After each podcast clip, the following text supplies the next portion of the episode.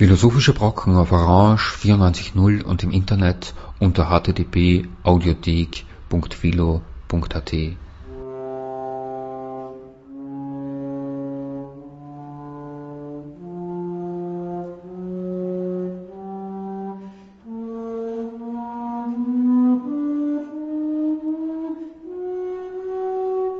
Schönen Nachmittag zu einer weiteren Folge der Philosophischen Brocken.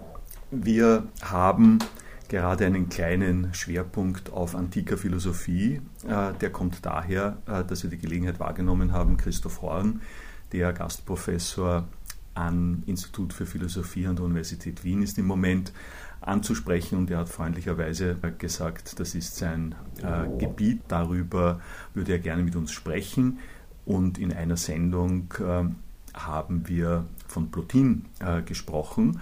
Nun ist in dieser Sendung äh, äh, Christoph Horn äh, der Ausdruck gefallen, dass Plotin ein 1b-Kategorie Philosoph ist. Nicht, dass das eine offizielle Einteilung wäre, aber es dient gut zur Orientierung. Also ganz hervorragend, aber nicht in der absolut ersten Premier League, um das mal so zu sagen.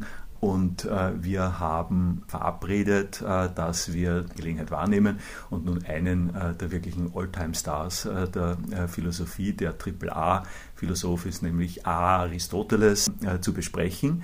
Und um eine Überleitung zum Gespräch über Plotin herzustellen, möchte ich daran erinnern, dass in der Dissertation von Christoph Horn unter anderem der Nachweis geführt worden ist, dass äh, Plotin nicht nur Neoplatoniker äh, war, der also offensichtlich eine große Anzahl von Motiven von Platon aufgegriffen und weitergeführt, spekulativ überhöht hat, könnte man sagen, sondern äh, dass da auch eine ganz gehörige Anzahl von Aristoteles äh, äh, Motiven drinnen ist. Und das schien mir deswegen bemerkenswert und damit möchte ich als Frage beginnen. Kann man das so verstehen, dass man zwar bei Platon Grundlagen einer sehr globalen, generellen, metaphysischen Vision hat, dass man aber, wenn man das äh, auszubuchstabieren versucht, wenn man das durchdenkt äh, und in die philosophische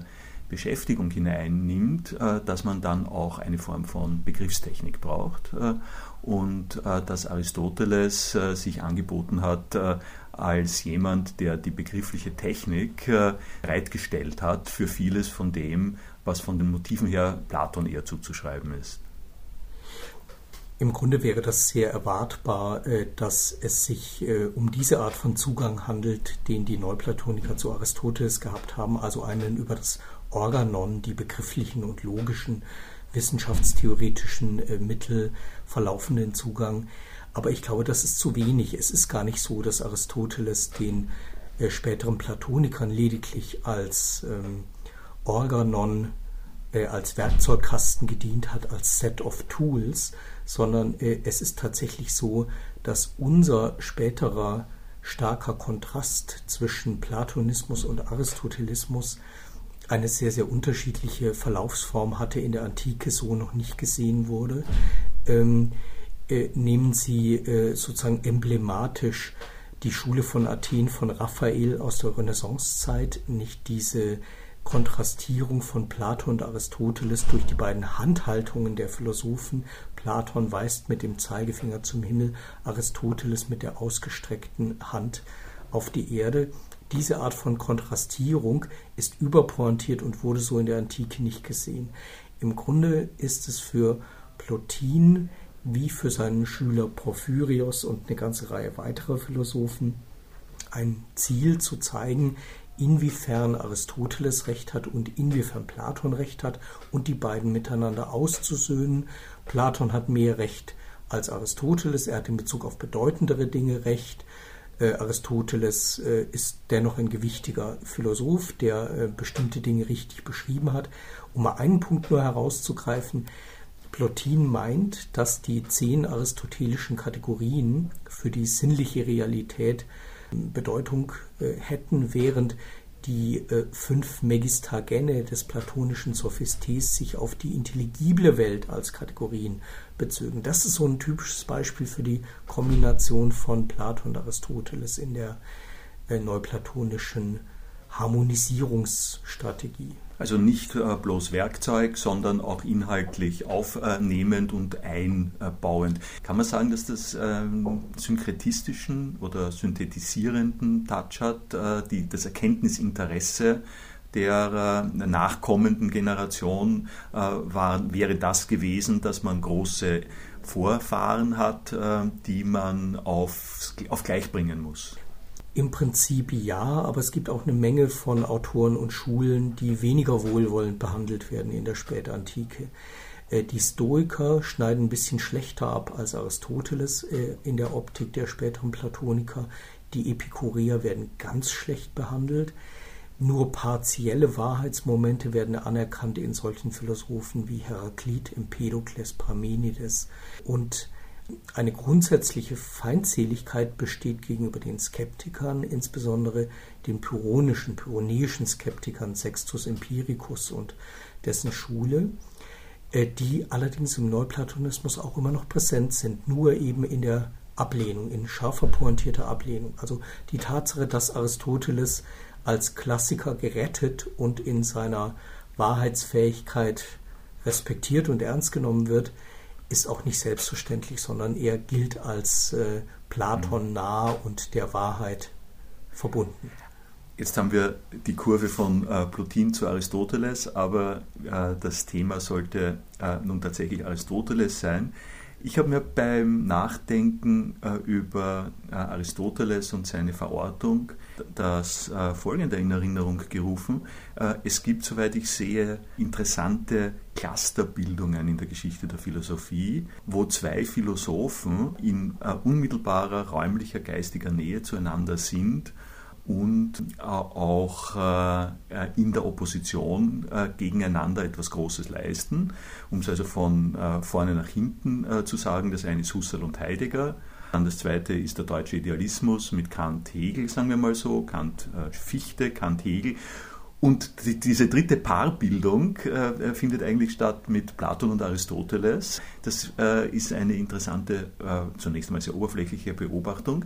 Aber was dann noch ein bisschen äh, äh, ein, ein, eine Color, eine Farbe da reinbringt, ist, dass eigentlich in all diesen Fällen auch ein Wechsel der, der Mitteilungsart, äh, der Rede- und Schreibweise stattgefunden hat. Interessanterweise, also bei äh, Husserl Heidegger mehr vom äh, logisch-phänomenologischen ins äh, Seinsdenken, bei Aristoteles, äh, Platon eher umgekehrt, äh, eher das äh, sagen wir mal, mythosorientierte, äh, ontologische, sehr viel mit Literaturmotiven arbeitende, obwohl er sich gegen die Literatur ausgesprochen hat. Und das dann gewechselt ähm, in ein äh, doch mehr pragmatischer, nüchterneres Verfahren. Und da würde ich jetzt die erste Frage stellen, hat man sich eigentlich Gedanken gemacht und wie geht man um damit, dass das so unterschiedliche äh, Textarten sind, äh, die Platon und Aristoteles da produzieren. Wie kommt der Schüler von äh, Platon, Aristoteles zu dieser anderen Art des Schreibens? Ähm, auch hier würde ich davor warnen, ein, ähm, eine pointierte Zuspitzung ähm, vorzunehmen, die zu einer Überschätzung des Kontrasts zwischen Platon und Aristoteles führt. Also behalten wir mal diese wunderbare Schule von Athen im Blick und Raphael wusste sehr viel über die äh, äh, Lehren der antiken Philosophen, aber hier hat er sich nun wirklich vertan und äh, die Tatsache, dass äh, fast jedes Institut für Philosophie seine Homepage mit dieser Art von bildlichen Darstellung ausstattet, ist nachvollziehbar, aber sie sollte uns nicht äh, in äh, falsche, äh, zu falschen Schlüssen in Bezug auf Plato und Aristoteles und ihren Kontrast führen. Die äh, Entgegensetzung der beiden Textgattungen ist historisch vollkommen zufällig. Ist vollkommen zufällig. Wir besitzen von Platon die sogenannten exoterischen Schriften, das heißt die, die er selbst zur Publikation vorgesehen hat. Ähm, man muss sich vorstellen, zur Zeit Platons waren die Dialoge im Prinzip im Buchhandel zu kaufen. Insbesondere wissen wir das vom Menon. Der Menon, der platonische Menon, scheint eine Werbeschrift für die Akademie gewesen zu sein. Nicht, äh, ist jedenfalls eine, eine plausible These. Man wird in den Dialogen in eine Art von Diskurs hinein verstrickt, äh, zu dem keine Lösung geboten wird. Ähm, man versteht als Leser, dass es da etwas zu wissen gibt. Man geht in die Akademie, vertraut sich dem mündlichen Unterricht an und erfährt dann so alles weitere. Von Aristoteles besitzen wir durch historische Kontingenz praktisch nur die esoterischen Schriften, nur die schulinternen Schriften. Wir haben zwar etwa den Protreptikos, nicht die für die Öffentlichkeit bestimmte Hinführung zur Philosophie aus der Feder des Aristoteles, aber keinen seiner Dialoge. Wir wissen von Cicero, dass äh, Aristoteles einen glänzenden Stil geschrieben hat, einen glänzenden literarischen Stil geschrieben hat, von dem wir in den uns erhaltenen Pragmatien, das heißt Abhandlungen, so gut wie nichts wiederfinden. Aber warum nicht? Weil sie einfach Gedächtnisstützen für den Lehrbetrieb gewesen sind, sowohl für den Lehrenden selbst, für Aristoteles, als auch für diejenigen Schüler, die auf die Schriften äh, als ähm, Bezugspunkt äh, für die Lehrveranstaltungen im Lykeion, im Peripathos zurückgreifen wollten. Daher auch die charakteristische Kürze, Knappheit, Gedrängtheit seines Stils, wofür etwa prominent ist äh, das berühmte Buch Lambda der Metaphysik, nicht das sehr kurz und sehr lapidar ist, in dem Argumente häufig nur angedeutet werden.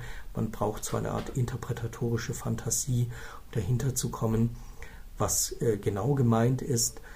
Andere Schriften sind stärker ausgearbeitet, die ähm, nikomachische Ethik etwa, die Politik, die Rhetorik sind ein bisschen breiter ausgearbeitet und äh, haben einen einen stärker äh, ausführlichen Duktus. Aber man muss sich vorstellen, diese Schriften sind nicht für die Öffentlichkeit bestimmt gewesen. Hat man eine Kenntnis davon, wie die Bücher zumindest geheißen haben, die er geschrieben hat? Das müsste sich doch überliefert haben. Äh, das hat sich überliefert. Bei Diogenes Laertius gibt es einen Werkkatalog der Schriften des äh, Aristoteles und äh, man hat eine ganze Fülle von Dialogen, äh, die dort erwähnt werden die äh, Fragmentsammlung, die aufgrund der wenigen Zitationen aus der Antike erstellt worden ist in der Neuzeit, umfasst ein schmales Oxford-Editionsbändchen. Es gibt natürlich eine ganze Menge von Rekonstruktionsversuchen in Bezug auf diese Inhalte. Im Prinzip wird man aber erwarten können, dass der Lehrinhalt des Aristoteles zwischen den esoterischen und den exoterischen Schriften nicht differiert hat. Bei Platon liegt das eigentliche Rätsel vor, weil wir äh, aufgrund von Hinweisen bei Aristoteles auf sogenannte ungeschriebene Lehren, Agraphadogmata, äh, den Verdacht haben können, dass Platon in seiner mündlichen Lehre von diesem sehr aporetischen, schwierigen und doktrinal uneindeutigen Charakter der Dialoge abwich und vielleicht ja schulintern doch ein bisschen mehr über seine Meinungen preisgegeben hat, als äh, es in den sehr, sehr offenen, vagen, vorsichtigen, immer neu einsetzenden Dialogen der Fall ist. Also ich nehme äh, Ihre äh, Warnung und äh, Mahnung auf, äh, dass man hier keinen zu großen äh, Gegensatz statuieren soll, vor allem nicht äh, auf der Grundlage dessen, äh, dass wir mit historischer Kontingenz äh, zu rechnen haben, obwohl ich mir die Bemerkung nicht ganz verkneifen kann, dass, weil Sie vom Buchhandel geredet haben, offensichtlich irgendwann einmal kein Markt für die Aristoteles-Bücher äh, da war und für die platonischen schon. Also da gibt es einen Unterschied, äh, denke ich, in der Philosophieauffassung, der ja etwas zu tun hat äh, mit äh, dem, was Adot äh, also herausgewiesen, herausgearbeitet hat, Philosophie als Weise des Lebens, Philosophie als eine Einführung in äh, die richtige äh, äh, Art und Weise mit den Gesetzen des Kosmos äh, und der, äh, der, Ethik umzugehen. Äh, und da hat Platon doch offensichtlich sozusagen eine stärkere Interesselage ausgelöst von Leuten, die dafür gesorgt haben, dass diese Bücher vorhanden sind, während das sich bei Aristoteles, äh, der ja auch, da kommen wir dann nochmal drauf, der hat ja, hat ja auch eine Ethik geschrieben, der hat ja auch an dieser Stelle äh, gewirkt und geschrieben, aber äh, offensichtlich nicht so prägend wie bei Platon, bei dem ja auffällig ist, dass die Sachen alle überliefert sind.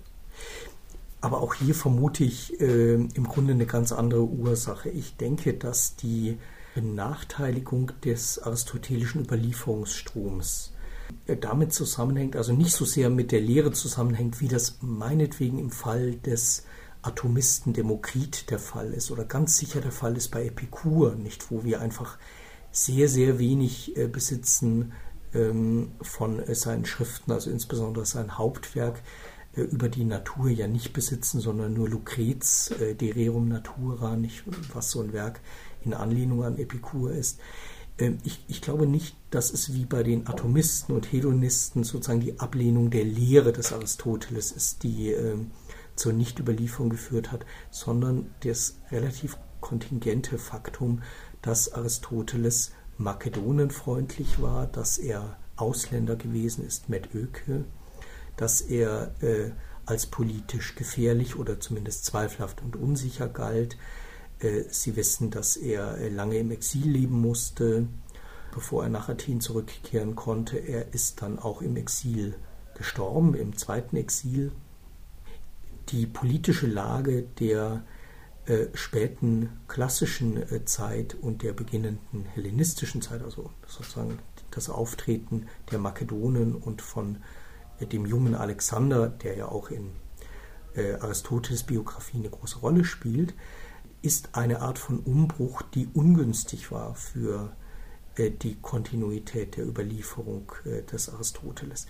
In seiner Ethik ist er im Grunde nicht sehr weit von diesem äh, Ideal der Lebensführung entfernt. Naja, es gibt eine, eine, eine leichte Differenz. Nicht? Platon nennt sein Lebenskunstideal Homoiosis toteo, nicht Angleichung, Anähnlichung an Gott.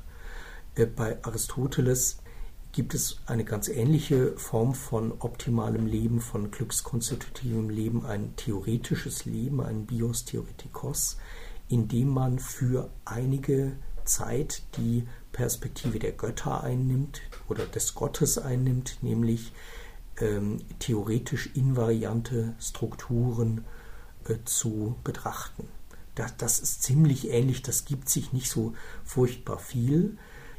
Was vielleicht richtig ist, ist, dass Platons Dialoge an vielen Stellen diese Atmosphäre des Religiösen, des Andersweltlichen, der Otherworldliness sozusagen, ähm, der Hintergründigkeit spiegeln. Das mag bei Aristoteles weniger der Fall gewesen sein, so dass ähm, sich auf Platons Dialoge so eine Art von Wertschätzung früh schon bezogen haben als handle es sich dabei um Offenbarungstexte. Das mag bei äh, Aristoteles weniger der Fall gewesen sein. Also ganz lasse ich mich äh, noch nicht von meinem Vorhaben abbringen, äh, einen Kontrast äh, zwischen Plato und Aristoteles herauszuarbeiten. Unter anderem deswegen, weil das äh, in der Regel äh, im Philosophiegeschichtsunterricht ja betrieben wird und wenn ich meine daherkommenden Voreingenommenheiten artikuliere, äh, ist es auch eine, äh, eine Bitte, äh, das allenfalls zu korrigieren. Ein Punkt, der vergleichsweise standard und klassisch ist, ist, dass man spricht über Plato, über Aristoteles Kritik an Platons Teilhabe im Rahmen der Ideen. Da gibt es im Phaidon eine Stelle, berühmte Stelle, die heutzutage sozusagen ein bisschen abgekühlt wird, die aber lange Zeit äh, im, Rahmen der Unsterblichkeitsdebatte, das, äh, der Seele, der Ideenlehre sehr, sehr gefeiert worden ist, äh, wo äh, Platon sagt, wir setzen an und halten als äh, Hypothese fest, äh, dass es äh, die, das Schöne an sich gibt, dass es das Gute an sich gibt, dass es das Große an sich gibt. Es ist richtig, dass an der Stelle, da hat Dorothea Frede hat äh, zum Beispiel darauf hingewiesen, äh, das ein bisschen verräterische Wort Katafeugo äh, verwendet, das heißt, er flieht dorthin, aber er setzt es jedenfalls ein und sagt, das kennt, weiß doch ein jeder, für meinen Beweis brauche ich das, es gibt das Schöne, das Gute an sich, und dann stellt sich die Frage, naja, was haben wir davon, äh, dass diese Konstrukte, diese geistigen äh, Absolutkonstrukte, äh, dass die gesetzt werden. Und dann sagt er, die wirklichen Dinge, also die schönen Dinge, haben Teil an dem Schönen überhaupt. Und dann möchte man natürlich gerne mehr wissen davon, wie diese Teilhabe, das Metechen, zu verstehen ist.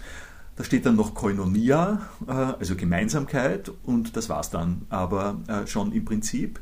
Und an der Stelle wird Philosophie äh, historisch äh, in meiner Kenntnis sozusagen immer wieder Bezug genommen auf Aristoteles, der das äh, kritisiert hat und der sich darüber Gedanken gemacht hat, wie man das äh, in eine nachvollziehbarere Argumentation bringen kann. Ist das zutreffend oder?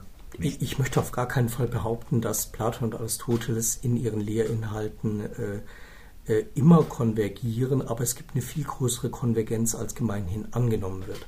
Ein Punkt, äh, in dem sie tatsächlich deutlich unterschiedlich sind, ist von Ihnen angesprochen worden. In der Tat im platonischen Phaidon, so um die Stephanus-Paginierung 99 bis 102 herum, wird erstmals die Ideentheorie entwickelt in Auseinandersetzung mit ähm, Anaxagoras, nicht von dem ähm, Sokrates schildert, wie er als junger Mann in einer möglicherweise fiktiven Autobiografie ähm, sich eine Enttäuschung abgeholt hat, weil die Naturphilosophie, die Anaxagoras vertrat, ähm, nicht dem Prinzip entsprach, wonach alles nach dem Geist, das heißt bestmöglich, geordnet sein sollte, also eine teleologische Naturkonzeption. An der Stelle sagt dann Sokrates, er nahm zu den Begriffen seine Zuflucht und dann entwickelte er die von Ihnen schon skizzierte Ideentheorie. Aristoteles kritisiert die ganz grundsätzlich und sagt, Begriffliches, Allgemeines existiert nicht selbstständig. Nun könnte man äh, das überpointieren und unterstellen, Aristoteles wollte sagen, es existiert überhaupt nichts Immaterielles, aber er glaubt, dass es Immaterielles gibt, nämlich etwa die Götter. Nicht die Götter, so wie sie in Lambda als unbewegte Beweger beschrieben werden, sind diese immateriellen Substanzen, die viele Leute dem Aristoteles gar nicht zutrauen würden. Also er glaubt, dass es immaterielle Substanzen gibt. Seine Pointe ist nur zu sagen, Begriffe sind keine immateriellen Substanzen. Also es gibt sie nicht getrennt von ihrem Auftreten in der, in der Realität, in der sinnlichen Realität und als begriffliche Momente natürlich auch in der immateriellen Realität. Ein weiterer starker Kontrast, oder ich erwähne noch einen Punkt dazu. Sie haben das äh, angedeutet, dass äh, Aristoteles eine grundsätzliche Kritik der Ideentheorie vornimmt. Nun kennt man das äh, als ähm, Philosophenschüler oder Student mal von irgendeinem Punkt an in der Form, dass äh, Aristoteles das Argument vom dritten Menschen vorgebracht hat, das Tritos-Anthropos-Argument, äh, was ein, eine Reductio ad absurdum der platonischen Theorie äh, beinhaltet, nämlich den Gedanken, dass wenn äh, jedes Vorkommnis einer bestimmten Eigenschaft, zum Beispiel Schönheit, eine Erklärung braucht, die zurückgreift auf eine höhergradige Schönheit, an der das Schöne partizipiert und wenn gleichzeitig das Prinzip der Selbstprädikation gilt, nämlich dass das Schöne an sich selbst schön ist und zwar sogar maximal schön, eine weitere Idee dazu erfordert würde, die Idee der Schönheit zu erklären und so weiter ad infinitum. Das ist also eine Reduktion. Nicht? Dieses Tritos-Anthropos-Argument führt uns Platon aber selbst vor im ersten Teil des Parmenides, des Dialogs Parmenides, sodass wir zumindest davon ausgehen können, dass er das Problem gesehen hat. Vielleicht hat er auch eine Lösung dafür gehabt. Ähm, mit anderen Worten, Aristoteles Ablehnung der Ideenkonzeption beruht selbst auf Elementen, die bei Platon präsent sind. Und Sie müssen sich ja den Altersunterschied klar machen. Nicht Aristoteles kam mit 17 Jahren in die Akademie, er ist 384 geboren, 67 in die Akademie eingetreten. Er, zu dem Zeitpunkt war Platon bereits 60 Jahre alt, nicht 17 und 60. Äh, 20 Jahre später ist Platon gestorben, so lange war Aristoteles Mitglied der Akademie und ähm, äh, es wäre schon sehr erstaunlich, wenn die Affinität nicht sehr hoch wäre. In den pro- wie kontra-ideentheoretischen äh, Argumenten. Aber jetzt nenne ich noch einen Punkt, in dem Platon und Aristoteles wirklich sehr, sehr grundsätzlich differieren. Und, und das ist folgender. Platon war ein epistemischer Monist. Das heißt, er glaubte, dass alle Erkenntnisformen sich im Grunde auf eine einzige Art von Erkenntnis herunterbrechen lassen. Er war sozusagen der erste uns aus der Geschichte der Philosophie bekannte Einheitswissenschaftler, also jemand mit dem Projekt einer Einheitswissenschaft. In der Geschichte der Philosophie gab es verschiedene Stationen, in der die Idee einer Einheitswissenschaft wieder aufgekommen, wieder aufgebracht wurde, insbesondere im frühmodernen Rationalismus bei Descartes und Leibniz, aber auch merkwürdigerweise mit einem sehr anderen Gestus im Wiener Kreis. Nicht? Einheitswissenschaft ist im Prinzip eine platonische Vorstellung. Aristoteles dagegen ist epistemischer Pluralist. Und das ist heute eigentlich die Common Sense Auffassung. Und wenn man ein, äh, eine Leistung hervorheben möchte, die äh, Aristoteles wirklich auszeichnet oder, oder äh, was ihn charakterisiert über Platon hinaus, ist es dieser epistemische Pluralismus. Also er meinte, dass man in der Mathematik gänzlich anders verfahren muss als in der Rhetorik, in der Ethik vollkommen anders verfahren muss als in der Physik, in der Poetik vollkommen anders andere Grundsätze und Prinzipien haben muss als in der Tierkunde. Das ist dieses berühmte Polachos-Legeteil, äh, das ich da im Hintergrund äh, höre. Das, das Seiende, Sein wird unterschiedlich ausgesagt in verschiedensten Weisen. Wird in verschiedensten Weisen ausgesagt und äh, es gibt ein Prinzip der gegenstandsgerechten Genauigkeit in vielen Fällen erlauben Gegenstände hohe Präzisionsgrade, oft sogar eine Mathematisierung. In anderen Fällen erlauben sie nur ungefähre Einschätzungen. Äh, Aristoteles nennt das das Hos Epitopoly-Prinzip, nicht? Also wie es sich meistenteils verhält. So ist zum Beispiel die Moralphilosophie, die Ethik ein Feld, in dem man nur angeben kann, wie es sich meistenteils verhält, aber nicht wie es sich strikt und gesetzesförmig und immer verhält wie in der Mathematik oder in der Logik. Nicht? Platon dagegen meinte letztlich, dass auch die politische Philosophie, wir sehen das sehr deutlich an seinem Hauptwerk Politeia, als quasi mathematische Einheitswissenschaft betrieben werden kann, sodass die Philosophenkönige sogar noch ihre Alltagsentscheidungen aufgrund einer pythagoreisierenden Art von Betrachtung äh, äh, mit mathematischer Strenge herleiten können.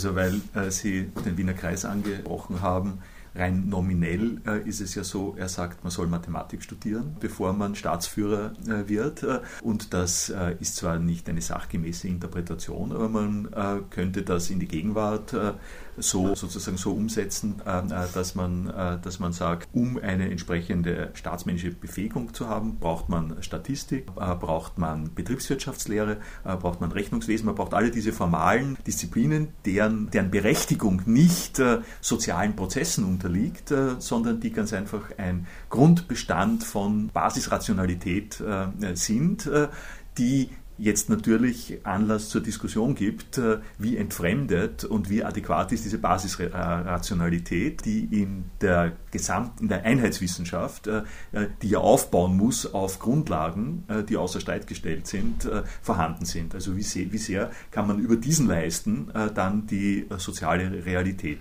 verstehen und vor allem auch natürlich führen und, und, und leiten. Das wäre der Kontrast. Äh, da sprechen Sie etwas an, was in der Aristoteles-Forschung strittig ist. Äh, was ich gerade skizziert habe, diesen epistemischen Pluralismus, bezieht Aristoteles zunächst auf die Wissenschaften, auf die Formen des Erkennens, die methodischen Formen des Erkennens. Nicht äh, dort möchte er geltend machen, dass es unterschiedliche Sets von Methoden, von strikten und von weiteren Gesetzmäßigkeiten gibt, von Empiriebezug und von äh, a priorische Argumentation und dergleichen. Also das sind die Gegenstandsfelder different in der Wissenschaft. Aber was Sie jetzt gerade ansprechen, ist die Frage, wie man einen Sektor wie die politische und die soziale Realität wissenschaftlichen theoretisieren kann. Und da gibt es ähm, den kontroversen Punkt, ob man Aristoteles die äh, Überzeugung, die so neuzeittypisch klingt, zuschreiben kann, dass es im Grunde wichtiger ist, denn eine Wissenschaft zu besitzen, eine erfahrungsgeschärfte, erfahrungsgesättigte Urteilskraft zu besitzen. Nicht also, wenn Sie an Max Weber denken, äh, der Politiker, Politik als Beruf, nicht der, der Politiker braucht äh, Leidenschaft, äh, ähm, Urteilskraft, Augenmaß, nicht? Wäre eben Max Weber jemand, der pointiert dieses moderne Urteil zum Ausdruck bringt, dass jemand, der Erfahrung äh, und äh, Augenmaß, Urteilskraft mitbringt, einem Theoretiker überlegen ist. Nicht? Ähm, und in der Tat würden wir ja etwa auch sagen, die Tatsache, dass die deutsche Bundeskanzlerin eine promovierte Naturwissenschaftlerin ist, trägt zu ihrer Amtsführung nicht, nicht nennenswert bei und in ähnlichen Fällen ähnlich. Nicht? Aristoteles könnte äh, diese, diesen Gedanken gefasst haben im Begriff der Phronesis, im Begriff der Urteilskraft. Und es ist die hermeneutische Interpretationslinie, die mit einer Deutung, die Heidegger in den 20er Jahren skizziert hat, verbunden ist, die äh, diesen Punkt stark gemacht hat. Mehrheitlich wird er heute bezweifelt, nicht, dass die aristotelische Phronesis so eine, eine Urteilskraft äh, ist, die Aristoteles quasi zum Partikularisten macht, wie man es in der Moralphilosophie nennt. Nicht? Also, äh, um das noch vielleicht ganz schnell zu erklären, ein Generalist in der Moralphilosophie ist davon überzeugt, dass die Wirklichkeit nach Regeln bestimmt werden kann. Also auf die Frage, was soll ich in einer gegebenen Situation tun, äh, kann ich, so behauptet der Generalist, auf Regeln und Prinzipien zurückgreifen, unter die die gegebene Situation subsumierbar ist. Der Partikularist sagt demgegenüber, dass es immer relevante Konstituentien in jeder Situation gibt, die jede einzelne Lage unvergleichbar mit jeder anderen machen, sodass es keine Regeln und Prinzipien gibt, sondern man sich ganz auf seine äh, Einzelfallorientierung und Urteilskraft verlassen muss.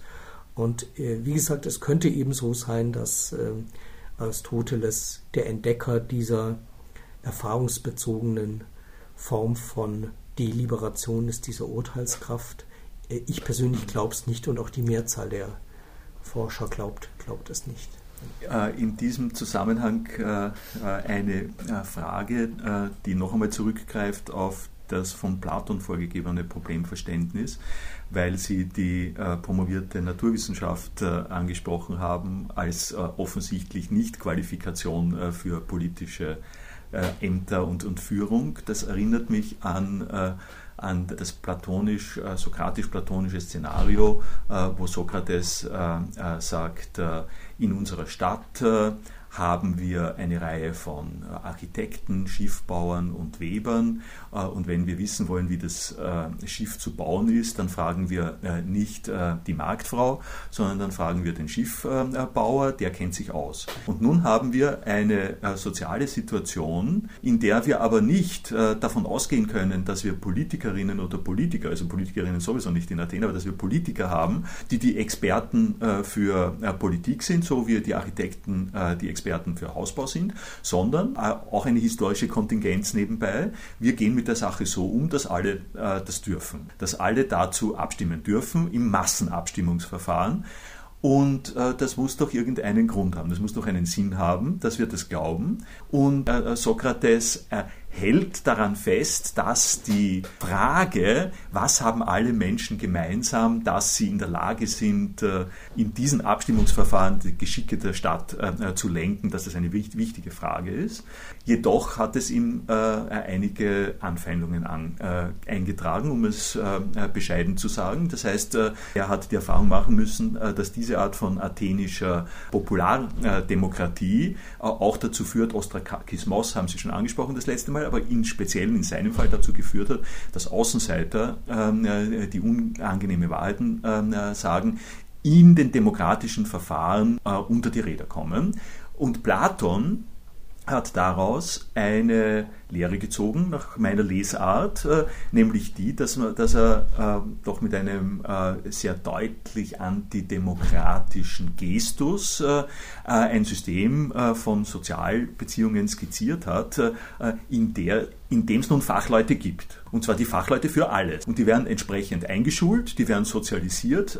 Das sind diejenigen, die tatsächlich, von daher kam auch meine Idee, die quasi von vornherein befugt und trainiert sind dafür, die Führungsaufgaben äh, in der Polis zu übernehmen. Und jetzt die Frage nach, nach dem, wie sieht es Aristoteles? Äh, politischer Aristotelismus ist ein Stichwort, äh, äh, über das Sie gearbeitet haben. Da könnte man vielleicht herausarbeiten, äh, was sozusagen die Antwort äh, von Aristoteles Seite ist.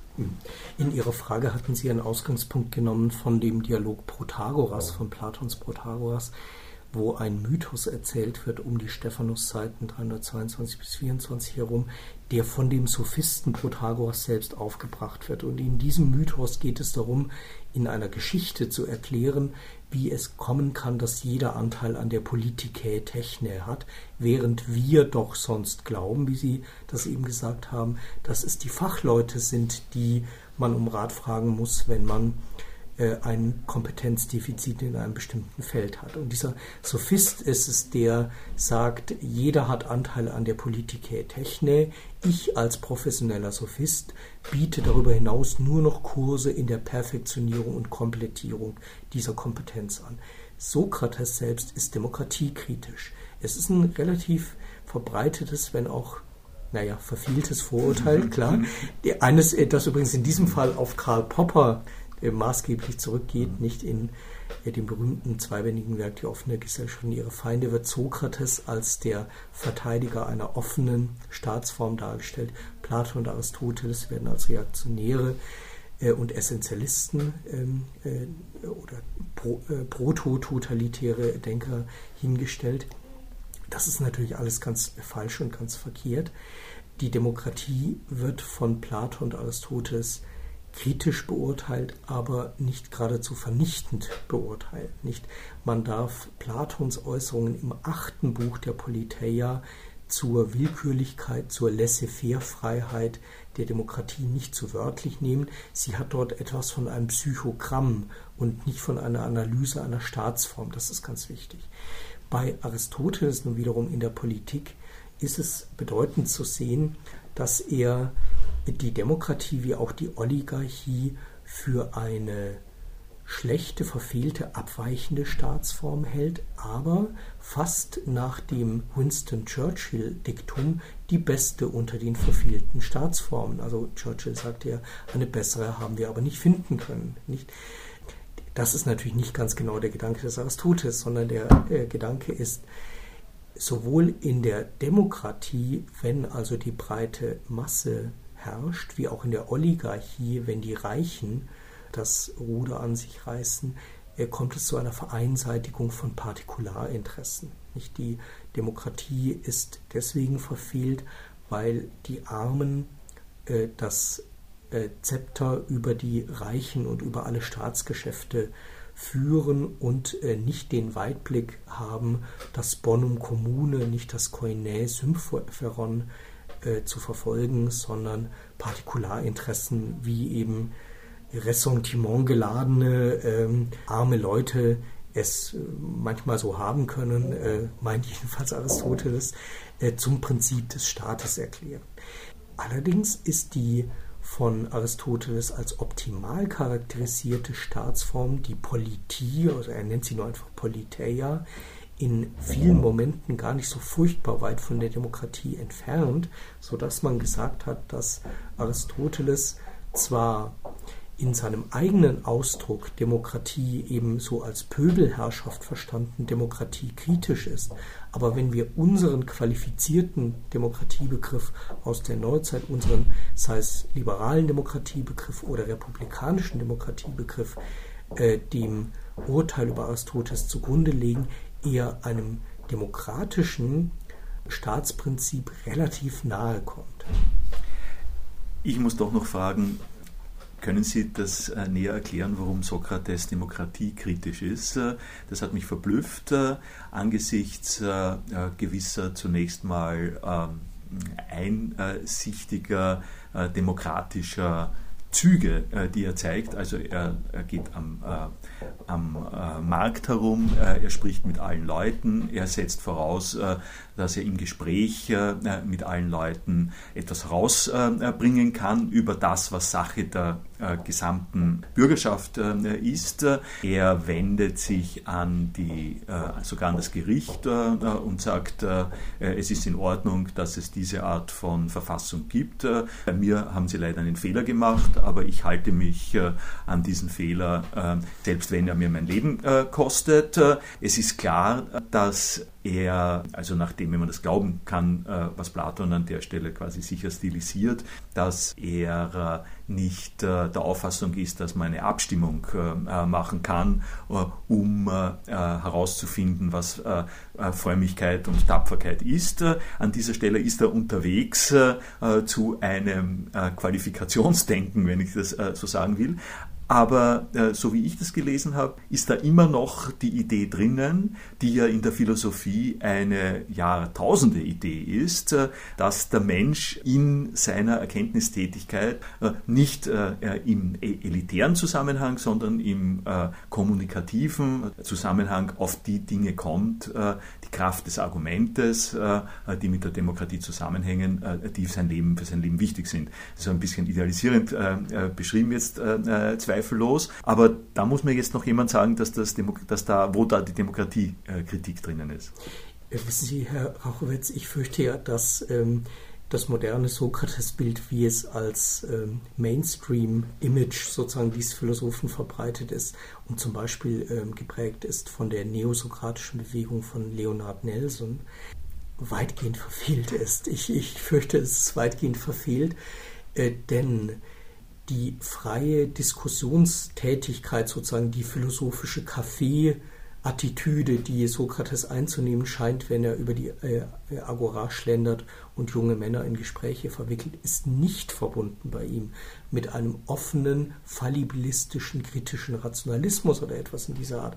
Also er denkt keineswegs, äh, ähm, man äh, müsste die Fragen immer neu untersuchen und könne sich ja getäuscht haben und vielleicht findet sich noch ein besseres Argument und wenn man die Sache nochmal von der anderen Seite betrachtet, äh, kommt nochmal was anderes heraus und vielleicht hat ja der andere die Wahrheit und man selbst täuscht sich und dergleichen. Nichts von alledem scheint auf den historischen Sokrates zuzutreffen, sondern was für ihn gilt, ist die Techne-Analogie und zwar mit Blick auf die Was ist-Frage, die T-Est-In-Frage, was ist X? Nicht Aristoteles in Metaphysik Alpha 6 charakterisiert Sokrates durch, den, durch die Wendung zur Moralphilosophie zum einen und durch die Wendung zur, zu Definitionsversuchen zum anderen. Das heißt, er möchte herausfinden, was der invariante Kern von den moralisch unterlegten Begriffen ist, die wir im Alltag vage und unklar und uneindeutig und schillernd und mit einer theoretischen Oberflächlichkeit und ähm, einem Präzisionsmangel verwenden. Sein Ziel dabei ist, eine Techne, das heißt eine Kompetenz, eine Kunstfertigkeit oder Kompetenz ausfindig zu machen, die der, wie Sie es vorhin sagten, von Webern und, äh, und Pferdezüchtern und Feldherren gleicht und von Ingenieuren, also Schiffbauingenieuren zum Beispiel gleicht. Äh, äh, diese Technik hat er ins Auge gefasst und er hielt äh, die demokratische Organisation Athens für inadäquat oder für unvereinbar mit einem solchen Kompetenzprinzip, solange nicht oder wenn nicht zufällig an die Spitze des Staates solche jungen Männer oder nicht mehr ganz jungen Männer gespült werden, die sich die begrifflichen Grundlagen von Politike, Episteme oder Techne klargemacht haben. Man sieht sehr deutlich, ähm, äh, dass äh, äh, Sokrates diese kritische Haltung einnimmt. Er ist kein Antidemokrat, natürlich nicht. Er ist kein prätotalitärer Denker, aber das sind Platon und Aristoteles auch nicht.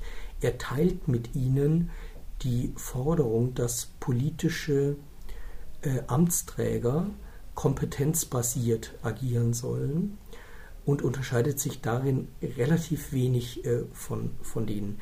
In einer wichtigen Monographie aus der Mitte der 80er Jahre hat Richard Crowd die Einstellung äh, von Sokrates, das Buch heißt Socrates and the State, äh, so charakterisiert, dass er äh, also nicht antidemokratisch ist, dass er ein Loyalist ist, nicht das sieht man in dem Dialog Kriton, wo ähm, Sokrates, obwohl er die Möglichkeit hätte, aus dem Gefängnis zu flüchten, wo er einsitzt, um auf seinen Tod zu warten, aus Gehorsam gegenüber den Gesetzen, äh, daran festhält zu bleiben. Nicht? Also er verhält sich loyalistisch, obwohl er davon überzeugt ist, dass man an ihm ein Unrecht getan hat, einen Justizmord zu begehen im Begriff ist. Nicht? Und äh, Crowd hat es genannt, die Persuade Obey-Regel, die ähm, äh, Sokrates ähm, befolgt. Nicht? Er stellt sich auf den Standpunkt, dass er nur entweder die politischen Machthaber und in diesem Fall nun den Volksgerichtshof, nicht der über seinen Fall verhandelt hat, von seinem Standpunkt und der Rechtmäßigkeit seines philosophischen Auftrags überzeugen kann, oder aber dem Urteil, selbst wenn es falsch ist, des Gerichtshofs unbedingt Folge leisten muss. Er ist Loyalist in einer Weise, die wir nicht so ganz leicht in unser politisches Denken unterbringen können. Nicht? Also wenn wir das Thema Political Obligation diskutieren, dann würden wir natürlich sagen, es gibt immer Grenzen der Obligation des Politischen, es gibt äh, zivilen Ungehorsam, es gibt Widerstandsrechte. So sieht Sokrates das nicht. Also äh, darüber äh, näher zu äh, sprechen, äh, müsste man eingehen auf äh, äh, die, die, Frage, aus welchen Elementen setzt sich nun die Demokratie zusammen. Sie haben es in Abwehr von dem, was ich suggeriert habe, zunächst mal so gesagt, Sokrates ist kein Fallibilist, Sokrates ist kein Wendehals, Sokrates ist nicht derjenige, der der Demokratie einen schlechten Namen macht, nämlich dass wir unter demokratischen Verhältnissen immer wieder mal die Tendenz haben, nach den Meinungsumfragen zu gehen und die politischen Auffassungen zu vertreten, die eine größere Anzahl von Leuten gut findet. So ist es sicherlich nicht. Das ist aber auch nicht der, einzige Begriff und nicht äh, ein wirklich empfehlenswerter Begriff von Demokratie. Äh, wie ich Ihnen äh, zugehört habe, ist äh, mir äh, quasi der Einwand oder der Kommentar gekommen, äh, Demokratie müsste ja beschrieben werden, äh, wenn man das heutzutage verantwortungsvoll machen will, genau als diese Form von Widerstreit zwischen äh, legalistischen, prozeduralen, statistisch abstimmungsmäßigen äh, Mechanismen und einer Suche nach Wahrheit. Also ohne dass es Leute gibt, die von Sachen überzeugt sind, äh, die sie auch durchsetzen wollen, also Persuade, das Persuade-Motiv, äh, ohne dass es diese Leute gibt, dann haben wir eine Ansammlung von äh, sozusagen Eisenspäne im Magnetfeld sich rekonfigurierenden Dingen und das können wir nicht auf die Dauer als eine konsistente soziale Situation beschreiben. Das heißt, es müsste, und das ist der Grund, warum ich den Sokrates sozusagen durchaus so einen demokratischen Aspekt gebe. Es müsste passieren, dass man sich einlässt auf diese allerdings nun nicht einfach aufzulösende äh, Spannung und diese Schwierigkeit, dass man der Auffassung ist, äh, in, also im Studium, im Nachdenken, im Gespräch auf Gemeinsamkeiten und Wahrheiten zu kommen, welche Erwartung äh, leider auch immer wieder äh, bitter enttäuscht wird. Und wir brauchen eine Gesellschaftsordnung, äh, die, der, die uns, uns, in die Lage versetzt, äh, mit sowas umzugehen. Also die großartige äh, Idee von, von Rawls, von John Rawls war für mich, dass er zum Beispiel einen Begriff von Gerechtigkeit, Gesellschaft gefunden hat, wo diese beiden Momente beide eine Rolle spielen und beide nicht entbehrlich sind. Das würde ich quasi äh, zum Demokratiebegriff an der Stelle nachtragen wollen.